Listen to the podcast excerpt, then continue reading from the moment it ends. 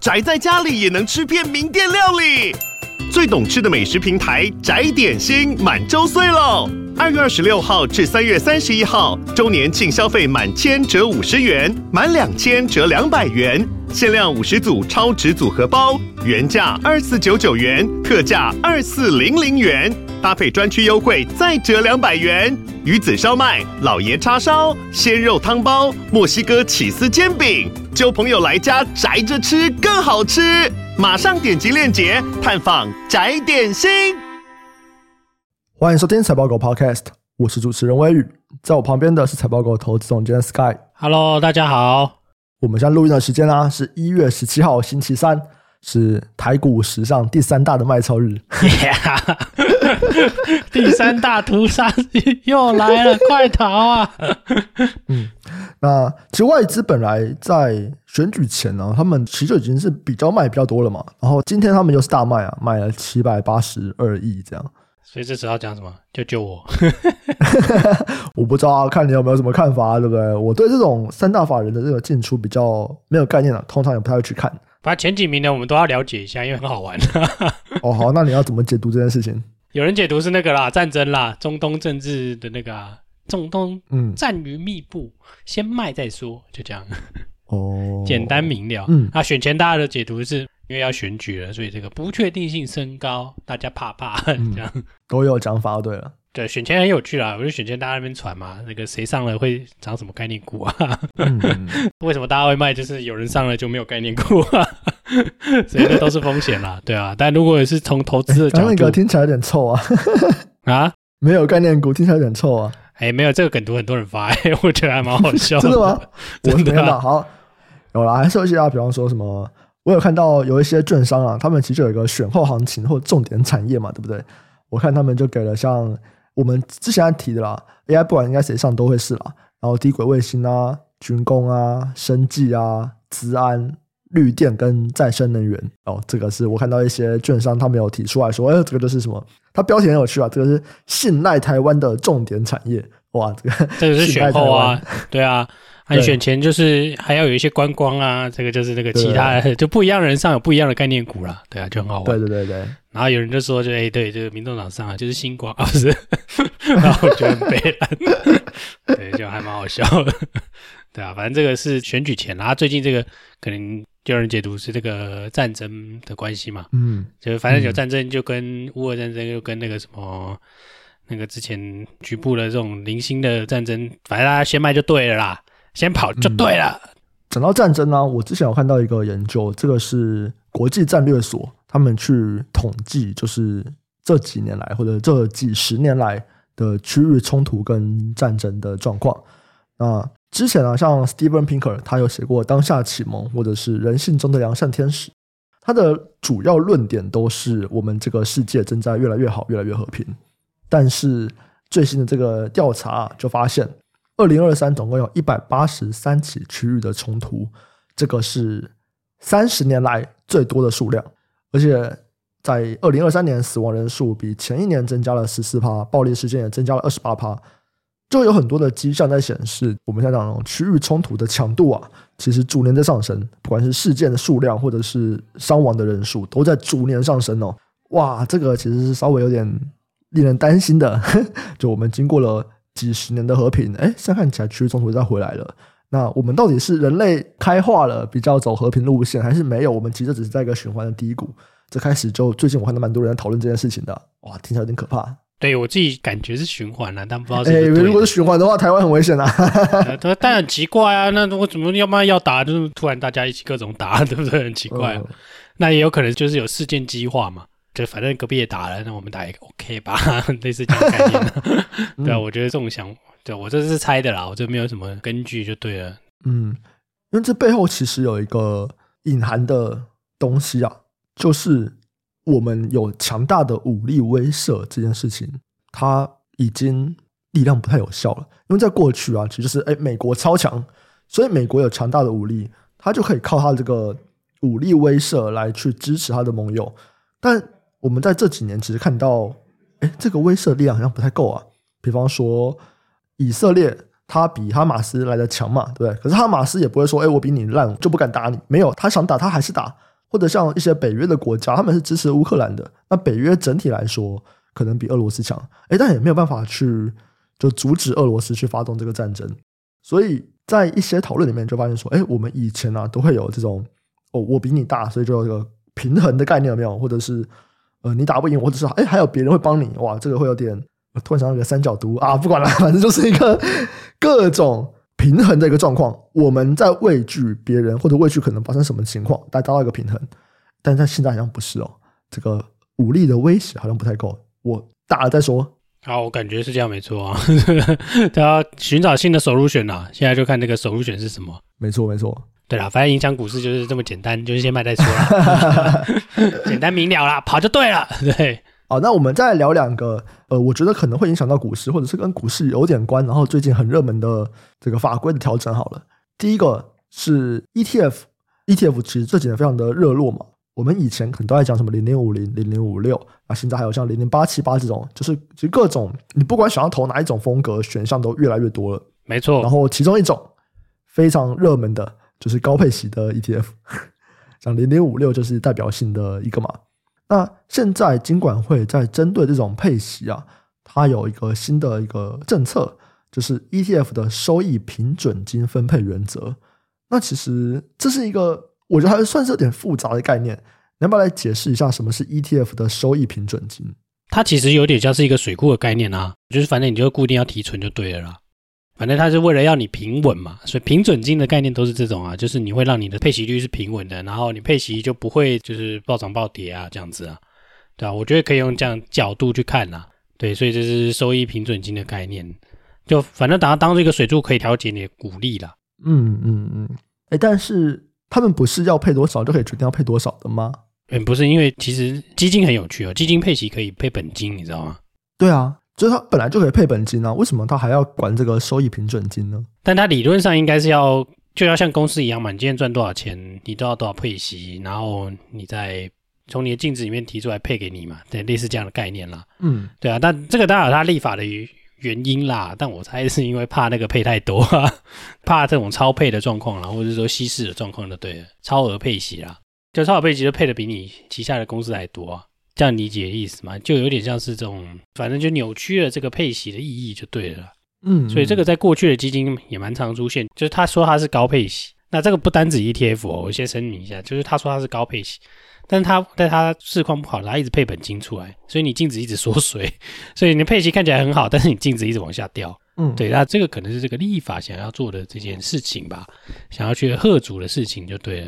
因为他们这边有提到一个啊，就是说，因为台湾人非常喜欢。赚股息嘛，所以很多人会在我 ETF 配息前就大量的去买这个 ETF，就高股息 ETF。但有个问题，就是这些 ETF 他们的成分股就已经配完了。换句话说，他们今年赚的钱其实已经算是一个固定的钱了，然后能够配的股息已经是决定了。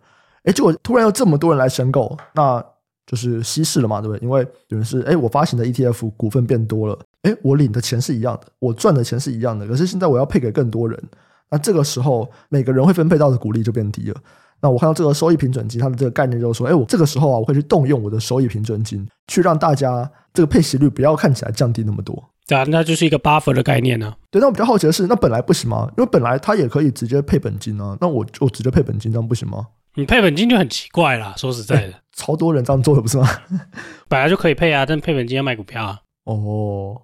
所以他们等于这个收益平准金，就是哎，我存到某个地方去，然后就先不动这样子的概念。对啊，但我觉得这个有个意思是说，它其实要因一个点啊，嗯、就是这个我不知道大家去年有没有跟踪这个 ETF 啊？因为去年这些 ETF 台湾发了超多高股息 ETF 啊，那因为刚好去年涨的都是这些所谓的高股息标的，就是 OEM 这些公司啦，AI 最受惠的这些 OEM 嘛，嗯，哎，这些获利率都超好的啊。那但是因为这些公司他们的玩法就是我们不能说玩法，这些 ETF 啊，他们发行以后，他们有很多是什么，你知道吗？月月配，嗯，哎、嗯，季配，嗯，对啊，所以现在就出现了很多人一窝蜂怕抢进去玩，去买这个 ETF 啊。但我没有说这样是错的啦，因为你的结果是不错的，对。但你要想嘛，这个东西已经涨上去了，那涨上去以后，它又一直吸钱，那当然就出现了是说，哦，你这个就会有刚刚那个所谓的稀释的效果嘛，嗯，因为你扩大的速度太快了。对啊，他为了要避免这件事情，那如果你假设你现在股价在涨都没问题啦，它妈有问题的就是 跌的时候啊，通常都是这样啊。对啊，跌的时候就会很麻烦，你净值就一直掉了。就是它配给你的时候，你净值就掉很多嘛。那你有可能它配的高，但是它跌更多就对了。对啊，我觉得会有可能会出现这样的状况了。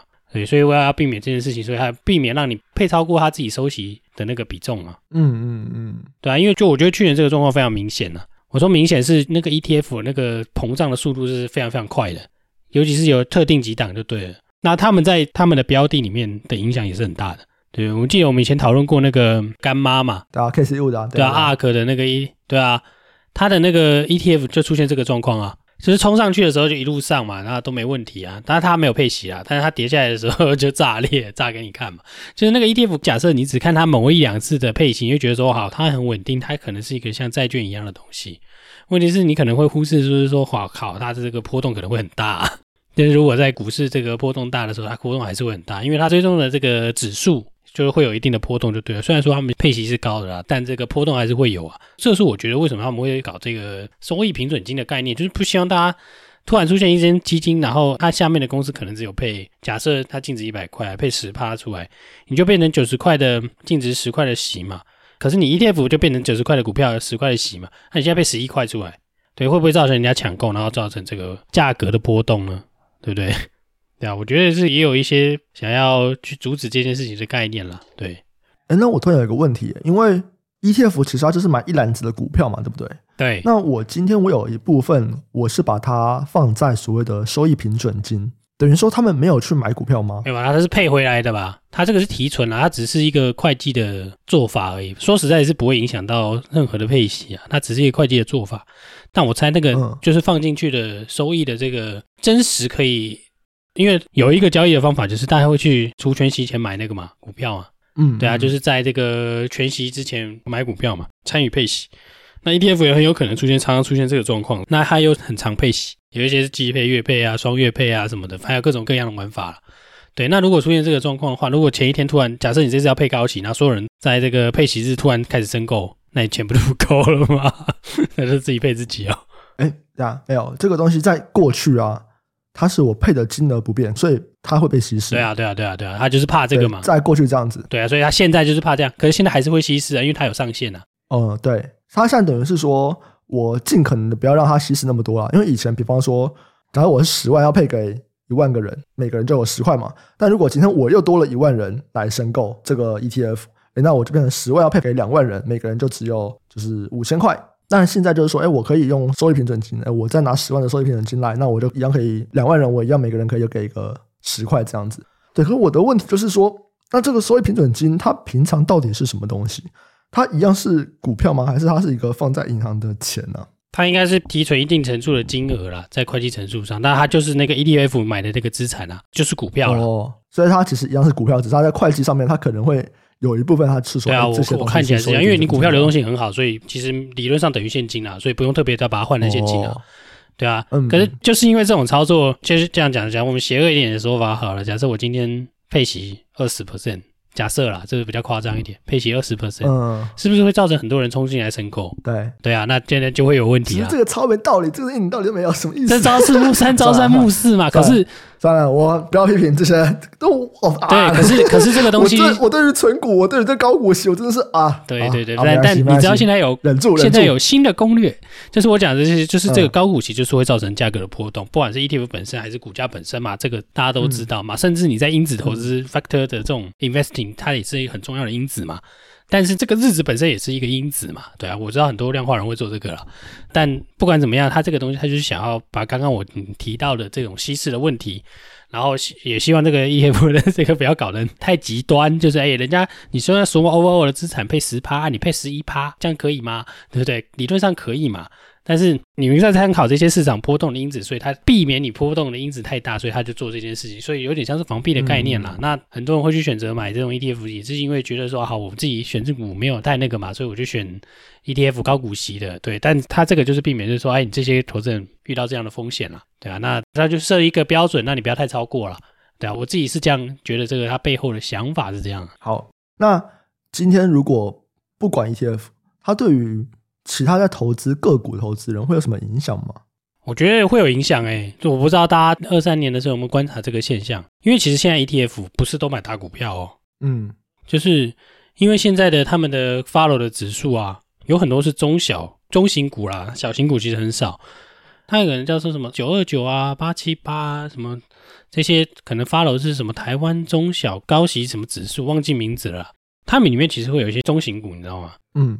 但你想想看，假设你 ETF 里面配这只股票，然后你的 ETF 的净值一直在成长，嗯，那因为你 ETF 要配置的标的的假设比重是固定的，会把它们买上去，对，买上去非常多股票，尤其第三季、第四季很明显。哎，那现在有这个收益平准金的这个机制，就它会让这些 ETF 更吸引人，然后大家会去买更多这类的 ETF，再进一步的去推升这些 ETF 的。持股吗？没有，过去是没有这个东西嘛。嗯，反正就是你配齐就配嘛，你想要什么时候加入什么时候加入嘛。是不是很容易出现？是说，好，假设我做一个，就譬如说我做一个攻略是月月配，就是我每个月都要拿到配齐，所以我每个月配齐可能可以、嗯、假设两 percent 好了，随便，对对，我就随便举个例子。对，那是不是吸引很多人来买？很多人来买 ETF，申购 ETF，ETF 的资产就变大。那 ETF 旗下的这些，就是它这个资产里面规定规定的这些指数里面的这些股票，它是不是就会被买上去？因为它就是配固定的嘛，对，不对？这是过去的正向循环。哎，那有没有可能有负向 循环呢？对啊，是会有的嘛，对不对？那如果跌下来，那就是反过来嘛，那就会有人卖掉嘛，或者有人把它赎回嘛，对，就会出现这样的状况啊。那如果再往下走的时候，你又继续配出很高的息，那就会出现更大的这种，就是净值就会偏离啊，那个就会很难 track 就对了，就是那个 ETF 本身的价值就丧失了。你要 track 这个指数的这种波动就不见了嘛？就是你要追寻你的这个一篮子股票的涨势的这个东西，或者跌势的这个东西就不见了嘛？它虽然还是配很多息给你，就有一点高股息幻觉啦。我还是拿到很多息啊，可是你净值掉很多，你知道吗？对，有可能会出现这样的状况啊。对，那净值又跟你的股价不相关，你知道吗？就有可能会偏离的。我这样说好了，对啊，因为其实这个过去在台股是出现过蛮多次的，就是你的 ETF 的、价值不等于你的净值，而且偏离非常非常多。之前很多人去抗议啊，对啊，就是二零二零年还二一年的那个原石油那个就是啊。其实港股那边也蛮多，港股也很多啊，港股也很多状况。只要是有这种特殊状况的，都有机会有套利空间啦。对，就是我们刚刚提到那个状况，就是有可能会有套利空间，就对了。对，所以这个其实我觉得影响很大哦。就我说影响很大，就是我自己初步猜想，就是会对这个可能过去 ETF 一直吸很多钱。就是这种高息 ETF 的这种资产不断成长的规模的趋势，然后发行越来越多档的，可能会有一些抑制作用了，可能啦。那如果再想远一点的话，就是说，诶，那它下面这种的这些指数的这些标的吧，会不会出现就是过去因为过去这个 ETF 大家把钱从某些地方拿出来灌到这个 ETF 里面，那 ETF 就去买这些股票。对，所以那这些股票是不是涨上去？那现在这个推力没有，那就会长成什么样子呢？我觉得这个是可以一个思考的问题啊，蛮有趣的啦。对，所以如果我觉得这个 ETF 这个东西是可以去关注的，嗯、因为它的确是就是法规的变化，或者是一些法规强制的规定，就往往 就是会有一些东西可以那个嘛，对 对，就是可以思考嘛，这个这算是特殊的机会吧。诶，但这个收益平准金它没有强制吧？就是你可以自己决定你要不要有收益平准金。它应该是有原则啦，就是使用的原则就对了。像它那个什么规定里面，第一个就是什么实际配息率不应该超过参考配息率啊。应该说所有平准金这个机制是每一个 ETF 一定都要有吗？还是没有？我可以自己决定要不要有这个机制？我看起来应该是一定会要有，因为它是会要求是投信公司要一定纳入内规啦，那就是一定要有哦。对，所以这个像这样的东西就是一个制度的改变。对啊，我们就是可以去观察，就是过过去的这个市场状况，遇到这个制度改变，会不会有什么衍生出来这种特殊事件吧？嗯嗯，好。另外一个也是法规，就是上市贵公司，某种程度对于这个内部人的定义会有点变动。在过去啊，你只要持股超过十趴，那基本上你就叫做内部人。然后你卖股票的话，你就要去申报转让，在事前申报转让，那其实就变得蛮麻烦的。那从今年的五月十号开始哦。你只要持有超过五趴，哎，好，你就会变成所谓的内部人。也就是说，你现在只要持有单一公司超过五趴的这个股份啊，以后你在卖股票之前，你就要去事前申报。那这件事情其实算是增加一点透明度吧，对不对？因为以前很多人可能就会买到可能九趴多，哎，我就不要碰到那个十趴的门槛，那我就不算是内部人，我就不用去做那么多申报的的事情。但现在你只要五趴，你就必须要去申报。那在过去，很多人会觉得说，哎。就十趴也太多了，没关系，我有个八趴九趴也还 OK，尽量不要让自己去达到那个门槛。但如果是五趴的话，我就觉得应该就会有很多人觉得说，好，不行，我还是得达到到这个门槛，对不对？因为如果我真的在这间公司里面很看好啊，或者是我有足够的，就我想投资足够多的这个钱，你说我只有个四趴，真的是有点少。对过去可能八九趴的那些人来说了，他们现在也不太可能说法规降到五趴，所以我就把我的持股调到五趴以下，应该不太可能啊。哎，但这个东西很有趣哦。这个有一说就是大家会怕，我说大家会怕的原因是说就想要低调一点，我不想要成为那，不是因为，因为我应该这样说啦。你说名字露出来那是其中一个啦，第二个是说其实成为大股东很麻烦，你知道吗？就是我说过去，我现在用十趴来讲啊。还没有到五月十号嘛，所以这个我们先用现有的规定来讲，你成为大股东，你需要做什么事？除了你的名字会出现在公司的这个叫什么年报，或者是这些公开资讯以外，哎，对，你知道这个短线交易会被归入权吗？哎，归入权，归入权是什么东西？这个去年刚好有个例子哦，就是像这个去年这个双红有个新闻，它实施一个短线归入权，它有个大股东在短线交易，其实这个短线交易就是说。持股逾一成的大股东在短期交易，然后获利很多的话，在一定期间内，公司是可以要求你把这个获利拿给公司，哦、这是证交法规定的。嗯嗯，对。那去年在这个十二月的时候啊，双红有个重讯吧，就是说他的大股东啊，你看他买卖这个该公司的股票，然后有价差一亿多。嗯依法行使归入权，嗯、简单的说就是你股票赚了以后还要吐给公司啦。这就是大家不想当大股东的原因啊。他这个是说，如果我今天是买了股票以后六个月内就卖掉，或者是我卖掉以后六个月内又买回来，那你只要是有这两种操作，然后有很明确的赚很多钱，公司就可以说这个钱是公司的，这个钱不是你的。对，这就是公司多赚这笔钱。对。那公司这样讲也很单纯，因为他们目前就认定啊，你只要有十趴，你就是内部人。那如果仅仅在六个月的交易里面，你就赚了很多钱，你一定是利用了内部的消息，这个其实是公司的钱，就有点像是内线交易之类的吧？对，没错。那这个是证交法的规定啊，这个是法规利益的那个。就是啊，立法的 这个想法吧，我猜是这样，我推测的。我我们是不想看那个法规那里面写说，我们这个利益是怎么样哦？对，反正做这件事情就是会被罚钱。双红的这个公告，它是十二月十一号，它公告的这个不法所得，它叫不法吗？啊，反正就是他认定的这个价差啦，他算出来是一点四七亿元诶，哇，天哪！我猜这是监理机关算的啦，这应该不是他们自己算的。因为这个他怎么会知道嘞？对不对？嗯、哦，对啊，这个是他是说财专法人、证券投资人及期货交易人保护中心。哦，其实就是那个啦，集保吧？哎，这是集保吗？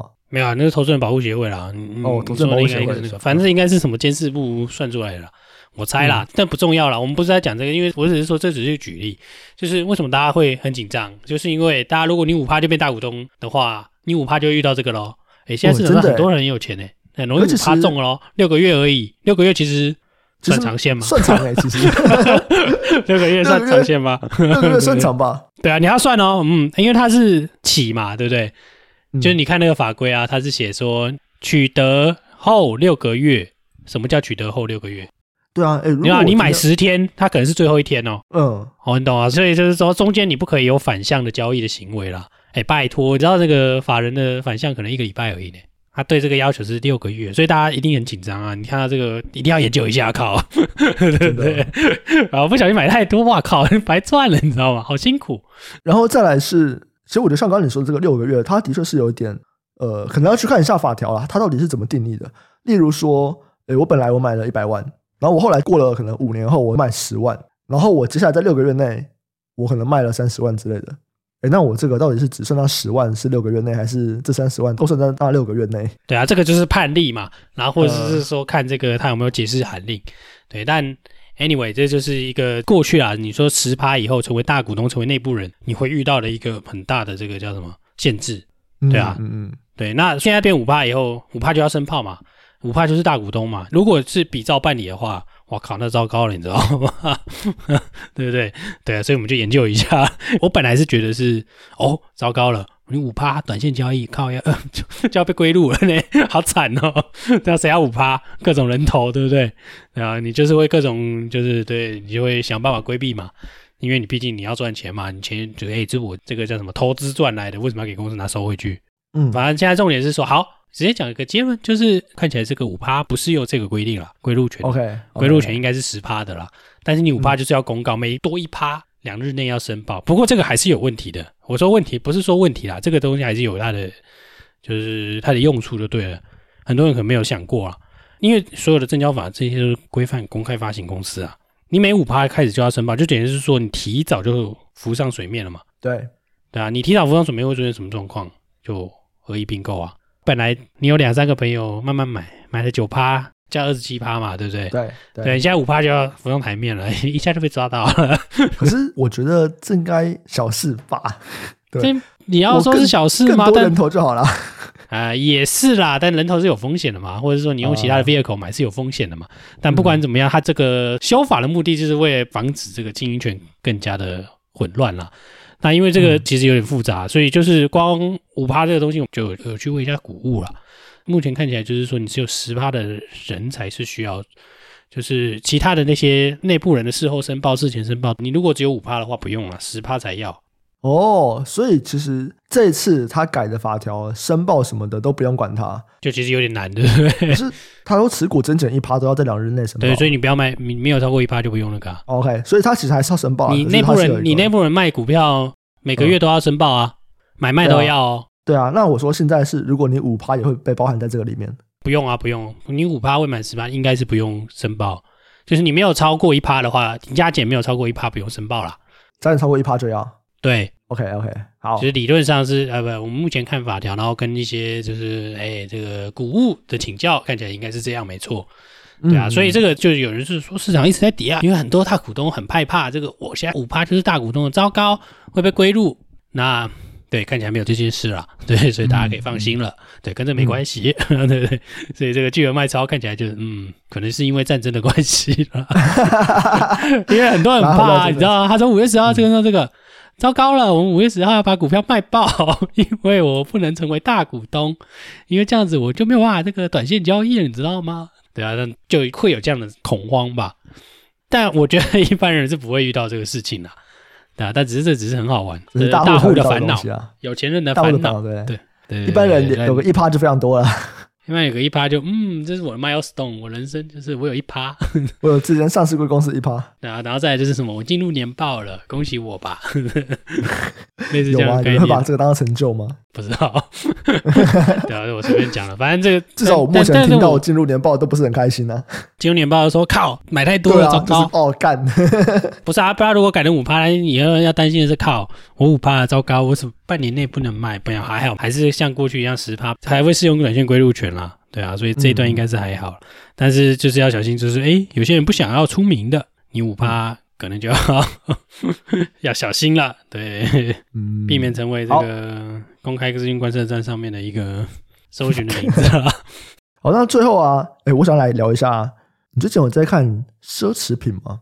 哪一种奢侈品啊？就我今天看到那个 Burberry，他们有一个公告，就他们其实在发他们的最新季季报了，然后他们在里面就说，十二月他们面临到了进一步的下滑衰退，那整个。精品奢侈品产业其实现在都在这个逆风啊，所以他们就直接说，哎，他没有达标他们的预期啊，然后就他们还会再继续努力这样子。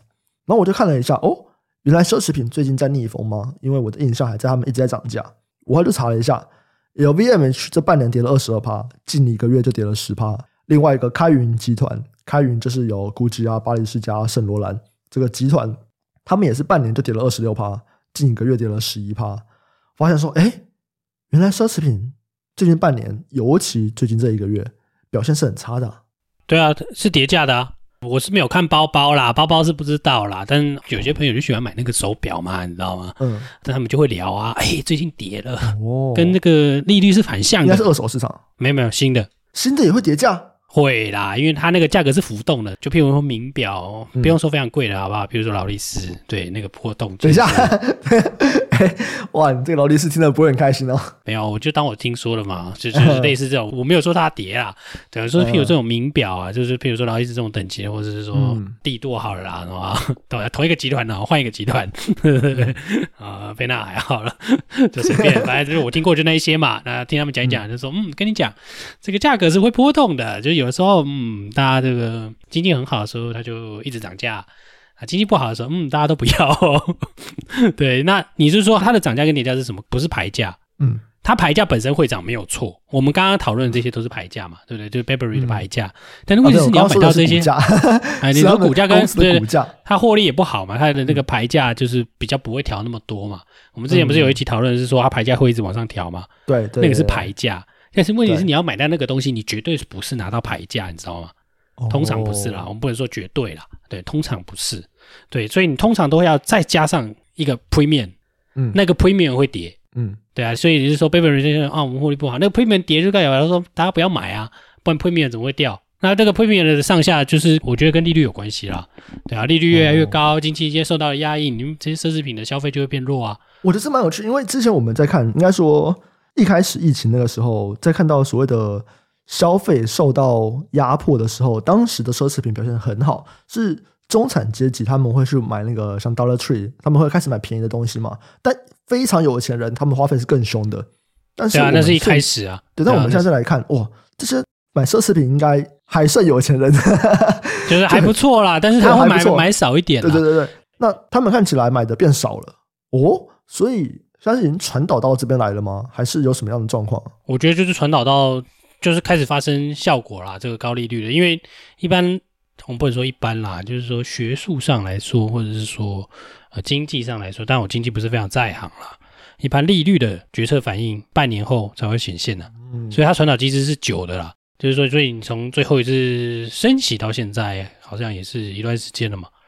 所以是说，这个四五趴的利率终于就打击到了这些人了，对啊。你从另外一个面向来看好了啦，去年涨很多的那个中概股不是那个啊，当然中概股这两天又炸了。去 去年涨很多？的中概股是那个啊，拼多多啊。哦，OK，OK，嗯，拼多多是，对啊，拼多多啊，拼多多的那个天母跟虚印嘛，对，就好便宜嘛，对啊，那跟大乐处有八十七八像啊，嗯，对啊，所以我觉得这个就是我们讲那些呃低价消费会上来的这种一体两面嘛，另外一边就是奢侈品会下来，但是富人总是有比较能撑，所以他们会比较后面，我自己推估是这样了，啊，就奢侈品来说，对，你这边讲的是。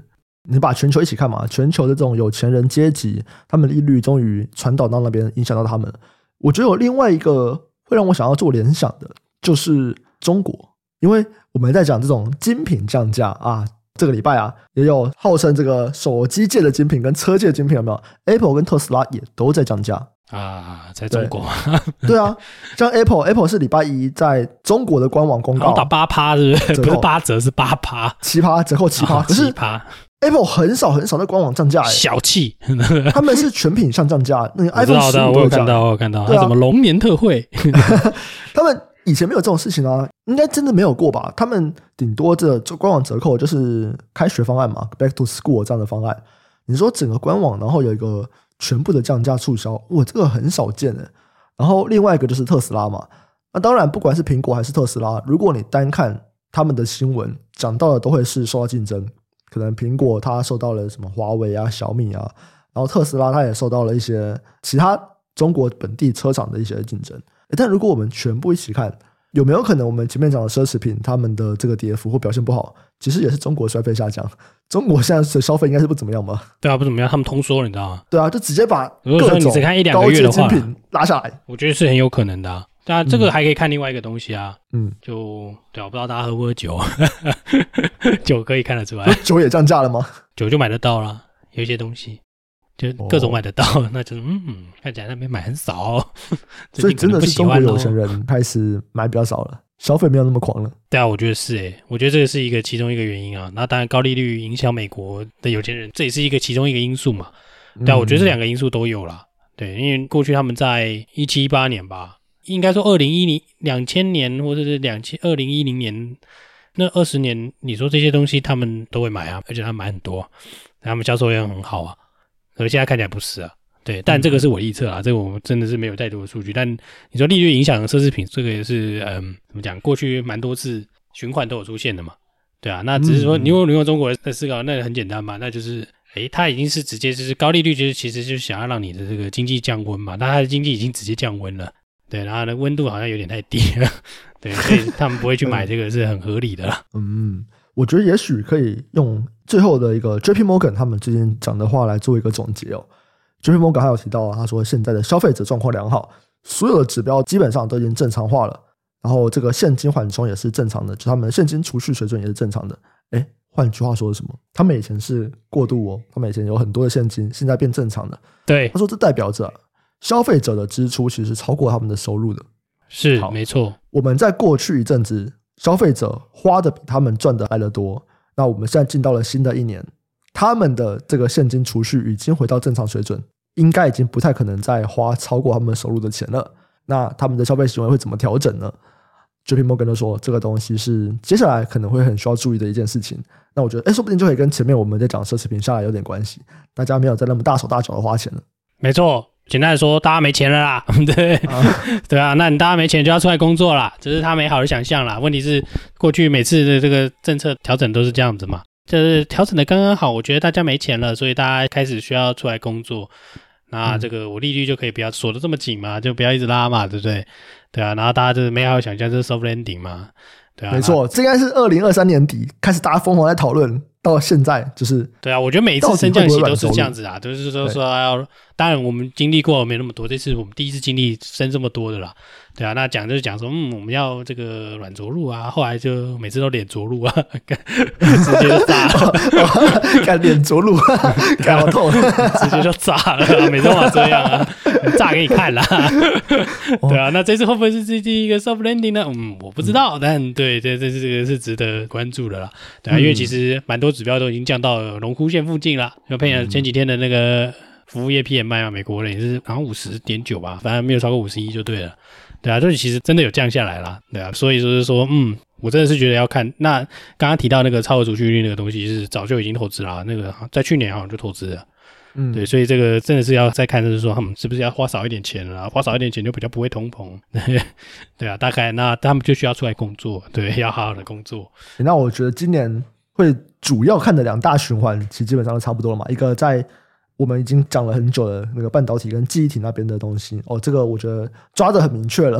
对，这个大概现在在哪里啊，或者是什么时候要起来啊？哎，其实这个东西都已经大家都已经蛮抓得蛮明确了。我们在那个不管是财电时盛放大镜，或者是台股美股提款机，其实都讲了很多。哎，另外一个我觉得就可以来看一下消费的状况到到底怎么样了。对啊，看什么时候回来了。那嗯，对啊，因为其实这个还是有相关，因为零售的消费的循环跟半导体现在有一个，让半导体循环大家讲成这样子，嗯、最重要就是一个消费型的电子还没有复苏嘛，所以半导体看起来就是诶要强不强，要弱不弱的。那要强不强是说，就是最大那一块成熟制成的那边的比较多消费性的它还没有起来嘛。对，但是你说 semi cycle 是不是已经弱体？看起来是因为它那个你从各家指标来看，从台积电从这个。你从 AI 对不对？从这些 server 的这些角度就没有更差啦。对，那你说你从这些各家的厂商的利用率来看，你说十二寸的这些利用率还是好的，比八寸好很多，但八寸很惨，对啊，所以这个状况也都是就是可以综合参考来看啦。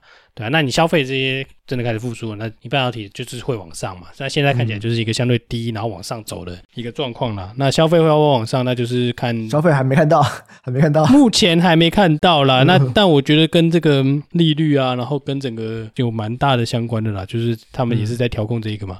毕竟他们的 C 是占他们的，就是他们的消费是占比是很高的嘛。对，所以他们在调控这个东西，那能不能会怎么样？其实大家都不好说啦。对，那只是说大家现在美好期待，就是现在或者是说大家比较主流的看法，就是诶，看起来是有可能是第一次的 soft landing。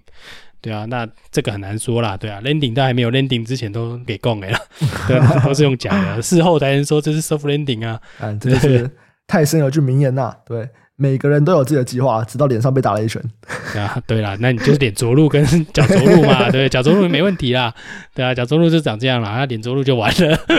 对啊，一向都是这样子啊。对啊，我觉得这可能会是今年蛮大的一个嗯重点啊。嗯、看总经的人可能就比较有感觉了。对啊，嗯，好啊，那我们这集就先到这边，接下来我们就继续来关注一下，不管是半导体循环或者是这个零售的消费循环。喜欢听众啊，记得按下订阅，分享给亲朋好友，给我们五星好评。